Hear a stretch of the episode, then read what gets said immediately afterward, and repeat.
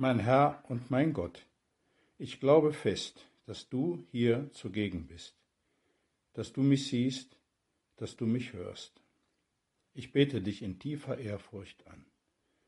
Ich bitte dich um Verzeihung für meine Sünden und um die Gnade, diese Zeit des Gebetes so zu halten, dass sie mir Frucht bringt. Maria, meine unbefleckte Mutter, heiliger Josef, mein Vater und Herr, mein Schutzengel, bittet für mich. Staunend blickt die Kirche in diesen Tagen auf ihren größten Schatz. Christus lebt. Er ist am Kreuz für uns tatsächlich gestorben, aber nach drei Tagen wirklich von den Toten auferstanden. Ja, Jesus Christus lebt. So jubelt die Kirche und ruft Halleluja, also Hurra, und wir auch. Und so konnten wir im Vorbereitungsgebet aus voller Überzeugung sagen, mein Herr und mein Gott, ich glaube fest, dass du hier zugegen bist. In den Evangelien dieser Tage erfahren wir von den ersten Begegnungen mit ihm. Da hören wir, dass Frauen die Botschaft des Engels vernommen haben und dann voll Furcht, aber auch mit großer Freude zu seinen Jüngern laufen, um die Botschaft weiterzugeben.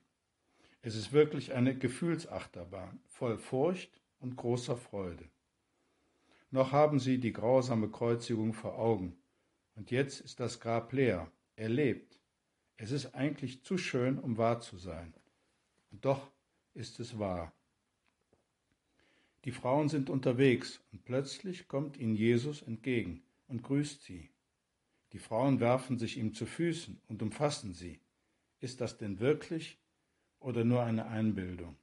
Nein, er ist wirklich Christus. Und er sagt zu ihnen, fürchtet euch nicht. Herr, das ist ein wunderbares Wort, keine Angst. Was du den Frauen sagst, gilt auch uns Christen aller Zeiten. Habt keine Angst. Ich bin bei euch. Ich kenne euch. Ich stütze euch. Ich bin für euch da. Und ich habe den Tod überwunden. Nicht nur für mich, sondern auch für euch. Aber dann erscheint wie in einem scharfen Kontrast die Reaktion der hohen Priester. Sie fassen mit den Ältesten den Beschluss, die Wachsoldaten zu bestechen, damit sie erzählen, dass der Leichnam von den Jüngern gestohlen worden sei, während sie schliefen.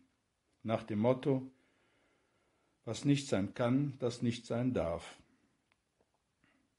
Und dann fügt das Evangelium hinzu, so kommt es, dass dieses Gerücht bei den Juden bis heute verbreitet ist.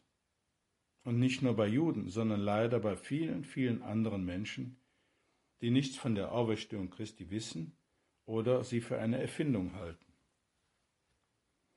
Da entsteht in uns eine Frage. Herr, warum hast du dich nicht deutlicher gezeigt? Die Kreuzigung haben doch alle miterlebt. Ja, es war wie ein Schauspiel in der Stadt. Und alle haben das verschlossene Grab gesehen. Dein Tod war für alle sichtbar. Und deine Auferstehung? Da gab es keinen direkten Zeugen, aber doch deutliche Hinweise, das leere Grab und dann die Erscheinungen des auferstandenen Jesus, aber nur einigen Vertrauten. Bevor wir der Frage weiter nachgehen, warum das alles nicht eindeutiger war, können wir kurz bedenken, worin das Geheimnis der Auferstehung Christi eigentlich besteht. Jedenfalls ist es nicht die Wiederbelebung einer Leiche, wie bei der Auferweckung des Lazarus, der nach einigen Jahren wieder sterben musste. Die Auferstehung ist auch kein mystisches Ereignis im Sinne, dass Christus im Glauben auferstanden ist also letzten Endes Frucht eines Wunschdenkens. Dafür sind die Berichte im Evangelium mit der Begegnung des Auferstandenen einfach zu realistisch. Die Apostel sind auch zunächst skeptisch, aber werden überzeugt durch das, was sie sehen und spüren. Aber es ist etwas Besonderes, das noch nicht dagewesen ist. Darüber gibt es keine Erfahrung. Christus ist nämlich in eine neue Existenzweise auferstanden. Papst Benedikt verwendet hierfür einen Vergleich. Er spricht von einem Mutationssprung. Der auferstandene Jesus erscheint hier und dort, er tritt durch verschlossene Türen, es ist eine neue menschliche Weise der Existenz. Er wird nicht einfach gesehen, sondern gibt sich zu erkennen, wann er will. Es heißt, dass er erscheint. Die Auferstehung Christi ist also ein historisches Ereignis, aber gleichzeitig eine übernatürliche Wirklichkeit, die nur im Glauben erfasst werden kann. Aber sie hat eben Fußspuren in der Geschichte hinterlassen, die von Augenzeugen glaubwürdig weitergegeben wurden. Das war für die junge Kirche entscheidend wichtig. Gerade die Auferstehung Christi musste felsenfest sicher sein. Bei der Wahl des Nachfolgers des untreuen Judas wird es ganz deutlich. Petrus sagt, wir müssen einen wählen, der wie wir Zeuge der Auferstehung gewesen ist.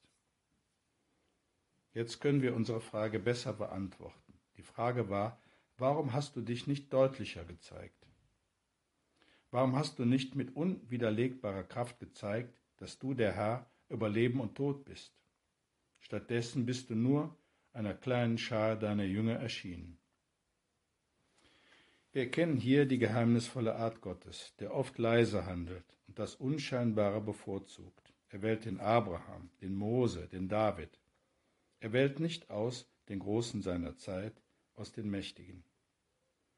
Er selbst wird Mensch als kleines Kind und stirbt am Ende wie ein Gescheiterter.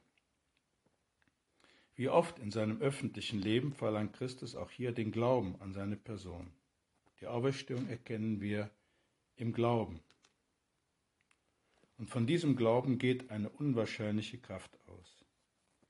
Wie ist es denn anders zu erklären, dass die Apostel, die alle feige weggelaufen sind beim Prozess und bei der Kreuzigung, nach wenigen Wochen in Jerusalem auftreten, mit Mut predigen und sich von nichts und niemandem mehr einschüchtern lassen. Ja, sie haben zu Pfingsten die Kraft des Heiligen Geistes erhalten, aber durch die Auferstehung sind sie für diese große Gnade vorbereitet worden. Und überall verkündigen sie, dass Jesus Christus Heil, Leben und Auferstehung ist. Dass nur in ihm das wirkliche Glück des Menschen und seine Erfüllung zu finden ist. Mit der Auferstehung Christi ist eine ganz neue Zeit angebrochen. Das ist eine unwahrscheinliche Freude, für die wir gar nicht genug danken können, dass wir sie jetzt erleben dürfen. Aber es bleibt so, dass er leise handelt. Er will nicht mit äußerer Macht überwältigen, sondern Freiheit geben, Liebe schenken. Aber ist das nicht in Wirklichkeit etwas sehr Großes und Schönes?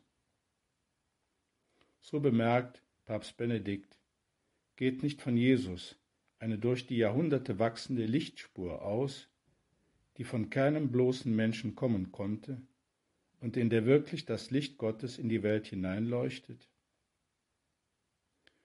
Wenn wir den Zeugen wachen Herzen zuhören und uns den Zeichen öffnen, mit denen der Herr sie und sich selbst immer neu beglaubigt, dann wissen wir es, er ist wahrhaft auferstanden.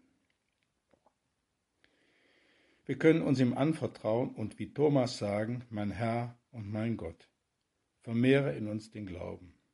Auch wir wollen Zeugen, deine Auferstehung sein. Wir möchten den Menschen unserer Zeit diese Botschaft, diese wunderbare Botschaft weitergeben. Und in der ganzen Osterzeit vergessen wir nicht, Maria zuzurufen, Freu dich, du Himmelskönigin, Halleluja, denn er ist auferstanden, wie er gesagt hat. Halleluja. Ich danke dir, mein Gott, für die guten Vorsätze, Regungen und Eingebungen, die du mir in dieser Betrachtung geschenkt hast. Ich bitte dich um deine Hilfe, sie zu verwirklichen.